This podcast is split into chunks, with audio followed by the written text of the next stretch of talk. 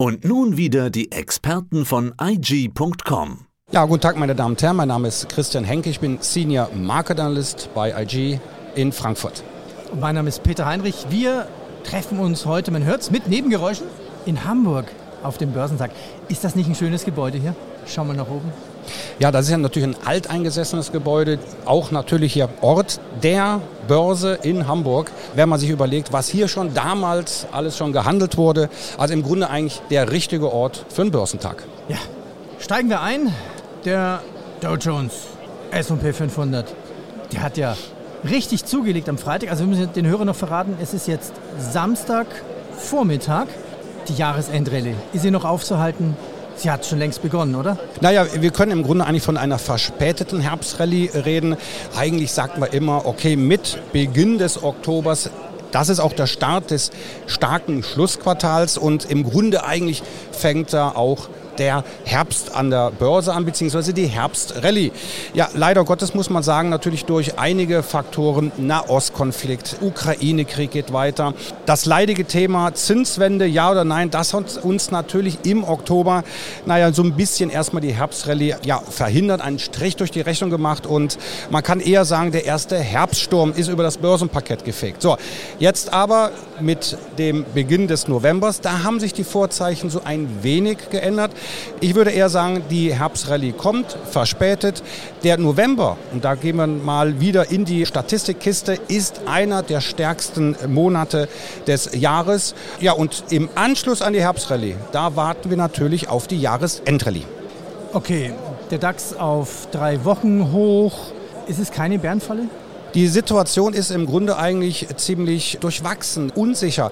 Natürlich, wir haben jetzt den Nahostkonflikt, der im Mittelpunkt steht, der im Grunde weiterhin wie ein Damoklesschwert über uns ja an den Börsen halt hängt. Eskaliert die Situation und ich glaube, darüber werden wir auch reden, wie der Einfluss solcher geopolitischen Risiken letztendlich an den Finanzmärkten ist. Wir haben auf der anderen Seite die Saisonalität. Wir haben aber auch, und das war ja auch ein Grund dafür, dass es am Freitag so stark aufwärts ging, die Marktteilnehmer, vor allem an der Wall Street, die haben erstmal alles auf Seite geschoben. Ja, Jerome Powell, Spielverderber, miese Peter, das nicht zum ersten Mal. Der hat gesagt, also Moment, die Inflation ist weiter hoch. Die Inflationserwartungen sind ja eigentlich jetzt erst wieder sogar gestiegen. Leitzinserhöhungen, das ist ein sehr probates Mittel.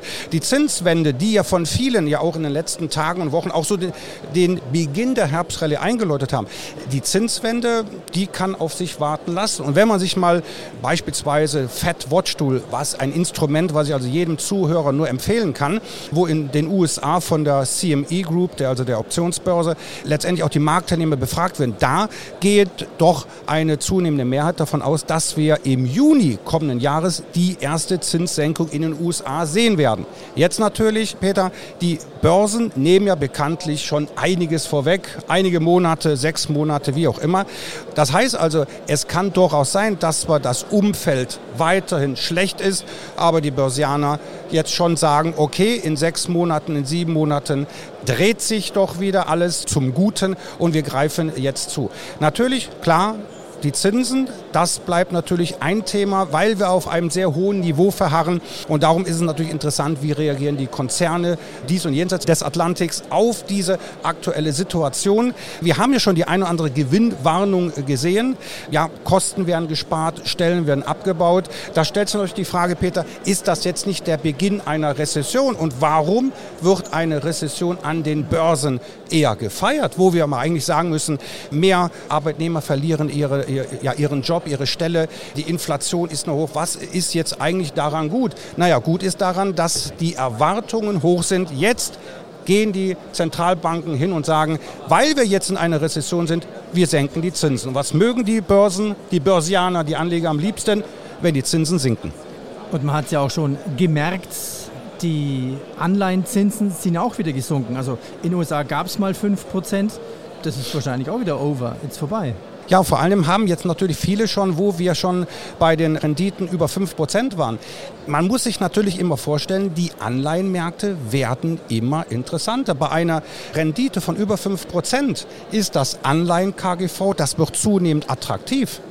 Der S&P wird weit über 2021 bewertet. Ja, und die Anleihen sind teilweise, das Anleihen KGV, man kann auch das berechnen, liegt sogar leicht drunter. So, und das ist natürlich immer sehr schön. Und was wir auch natürlich bei IG immer schauen, wohin fließt das Geld?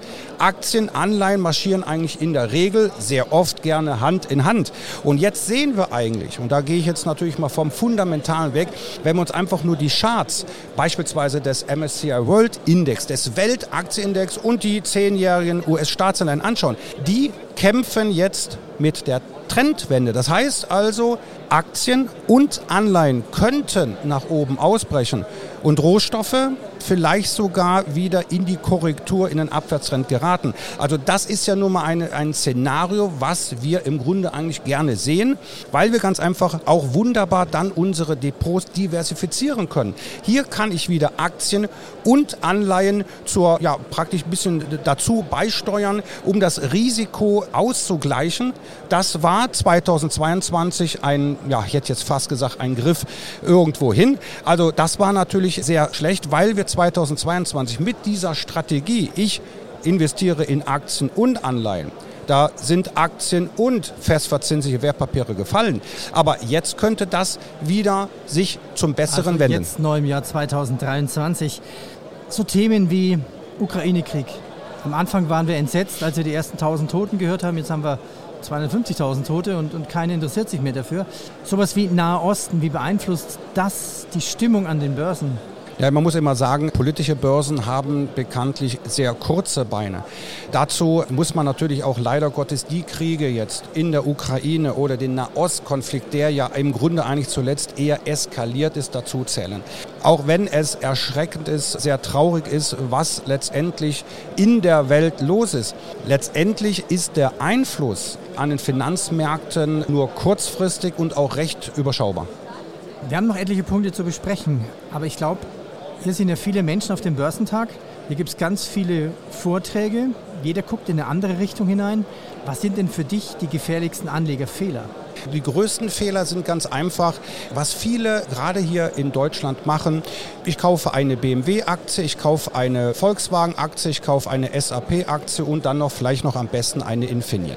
Das heißt also, wir gerade in Deutschland, Home Bias heißt das so schön auf Neudeutsch, wir neigen dazu, nicht so gerne über den Tellerrand zu schauen. Das heißt, wir legen uns nur deutsche Standardtitel ins Depot. Ja, das kann man auch ein bisschen verstehen, weil man sie eben kennt, man versteht sie. Und eine ausländische Bilanz zu lesen oder ein Jahresbericht ist ja doch ein bisschen komplizierter. Na, vor allem dem, also ich war ja auch lange genug äh, Pharmaanalyst und wenn man sich da die Geschäftsberichte britischer Pharmakonzerne anschaut, da verzweifelt man. Ja, auch sogar als Analyst. Aber das glaube ich, ähm, ich. letztendlich ist es schon besser, auch mal über den Tellerrand hinweg zu schauen. Ich sage mal so, eine L'Oreal kennt man, eine Walt Disney kennt man. Ne? Gerade jetzt auch in den letzten Monaten waren ja gerade auch in den USA die Big Techs, eine Nvidia, Amazon und wie sie alle heißen, ja standen ja ganz oben auf dem Einkaufszettel und das kennen auch die deutschen Anleger. Man muss ja nicht unbedingt jetzt eine Aktie aus der zweiten, dritten Reihe aus Brasilien oder Argentinien sich ins Depot legen. Aber letztendlich ist die Diversifizierung das A und O. Und ich sage auch immer, wenn man sich Werte ins Depot legt, diese sollten mit anderen Werten im Depot überhaupt ja nicht korrelieren, wie man so schön sagt. Also nicht in einem Zusammenhang stehen. Das ist aber, wenn ich eine Volkswagen und eine Daimler-Aktie kaufe und irgendeine Großbank stuft den Automobilsektor herab, dann werden gleichzeitig eine Daimler, eine Mercedes, eine Volkswagen und BMW deutlich abgestraft. Wenn ich jetzt aber diversifiziere, da habe ich vielleicht eine Daimler-Aktie, die fällt, aber auf der anderen Seite habe ich eine L'Oreal oder eine Hermes und auch Qualitätsaktien, auch aus dem benachbarten Ausland, aus Europa oder vielleicht auch eine Apple. Und die steigen dann aber. Das heißt also, ich kann das Risiko meines Depots ausgleichen. Ich habe nicht so diese Schwankungen, weil wenn ich natürlich als Anleger sehe, jetzt geht mein Depot um 10% in die Knie, das lastet schwer auf einen, die Nerven leiden drunter und viele Anleger neigen dazu, dann in Panik dann zu verkaufen. Diversifizieren, breit streuen, da glaube ich, das ist viel wichtiger für ein Depot und auch für die Nerven des Anlegers. Heute ist der 11.11. .11. Bist du Rheinländer? Ich bin Rheinländer und Tut- natürlich. Tut mir leid, Börsentag. Ja, das ist, wichtig. äh, das ist leider so, ja. Tut, tut mir leid. Ja, aber trotzdem, das Jahr ist ja fast rum. Was waren denn für dich die Überraschungsaktien 2023? Entweder als Namen oder vielleicht als Branche? Naja gut, äh, eine Branche habe ich ja schon genannt, das waren die Technologieaktien, vor allem die Big Techs. Natürlich einer der Überraschungswerte, das war natürlich Nvidia. Da spielen wir natürlich den Trend zur künstlichen Intelligenz. Die KI-Aktien, die waren 2023 sehr gefragt. Aber auch, und das muss man natürlich auch wieder leider Gottes sagen, und hier spielt natürlich das Thema Nachhaltigkeit überhaupt keine Rolle. Infolge der geopolitischen Krisen, Ukraine, Nahost, und überall, wo es auf der Welt leider Gottes knallt, Rüstungsaktien wie eine Rheinmetall. Die, die Rheinmetall ist, was den deutschen Leitindex angeht, und wir sagen jetzt mal, beginnend seit Anfang des Jahres ist dieser Wert Rheinmetall auf Platz 1. Ja, also das ist ganz einfach so. Sowieso das Thema Nachhaltigkeit, würde ich mal fast mal behaupten, spielte 2023 nicht so eine große Rolle, weil auch unter den Gewinnern auch Ölaktien waren, wo man eigentlich ja im Grunde sagt, fossile Brennstoffe, das ist irgendwann mal Geschichte, aber nicht an den Börsen. Da gehörten, auch wenn jetzt der Ölpreis zuletzt äh, stark korrigiert hat, aber da gehören immer noch die Ölaktien und Gasaktien wie eine Eni beispielsweise oder eine Shell zu den Gewinnern. Und was ist mit Bitcoin und Gold? Ja, immer ein sehr interessant. Ist Bitcoin Gold 2.0? Das ist natürlich eine Frage, die, ich sage jetzt mal, schon ein paar Jahre im Raum steht, wo also wirklich Bitcoin in Richtung 100.000 äh, marschierte. ne? Es waren nicht ganz so, 65.000 war das Allzeithoch. Aber das ist natürlich auch für gerade junge Anleger natürlich die Frage, kaufe ich jetzt lieber äh, Bitcoin, das ist modern, das ist cool, oder halt bleibe ich beim alten Gold. Was wir aktuell sehen, Bitcoin kann und ja, hängt auch aktuell den Goldpreis ab. Der Goldpreis hatte zuletzt ja von den Unsicherheiten in der Welt profitiert, der sogenannte sichere Hafen, wie auch der US-Dollar. Aber gerade jetzt zuletzt der Bitcoin nach oben explodiert. Also gestern auch nochmal schön, der Bitcoin marschiert in Richtung 40.000. Und wenn wir bedenken, dass wir schon das Hoch bei 65.000 gesehen haben, also ist da noch Luft nach oben vorhanden. Beim Goldpreis auch, aber der Goldpreis hat so das Problem, wir reden immer so von runden Marken, psychologische Marken. Das kennen wir auch beim DAX und bei den Indizes. Überall kennen wir das. Und das ist natürlich beim Goldpreis 2000 US-Dollar. Da muss man ganz einfach sagen, wenn das erreicht wird, sagen viele äh, Anleger, dann äh, realisiere ich mal Kursgewinne und dann geht es wieder abwärts. Aber letztendlich Bitcoin natürlich deutlich spekulativer, aber letztendlich Bitcoin ist aktuell sehr beliebt.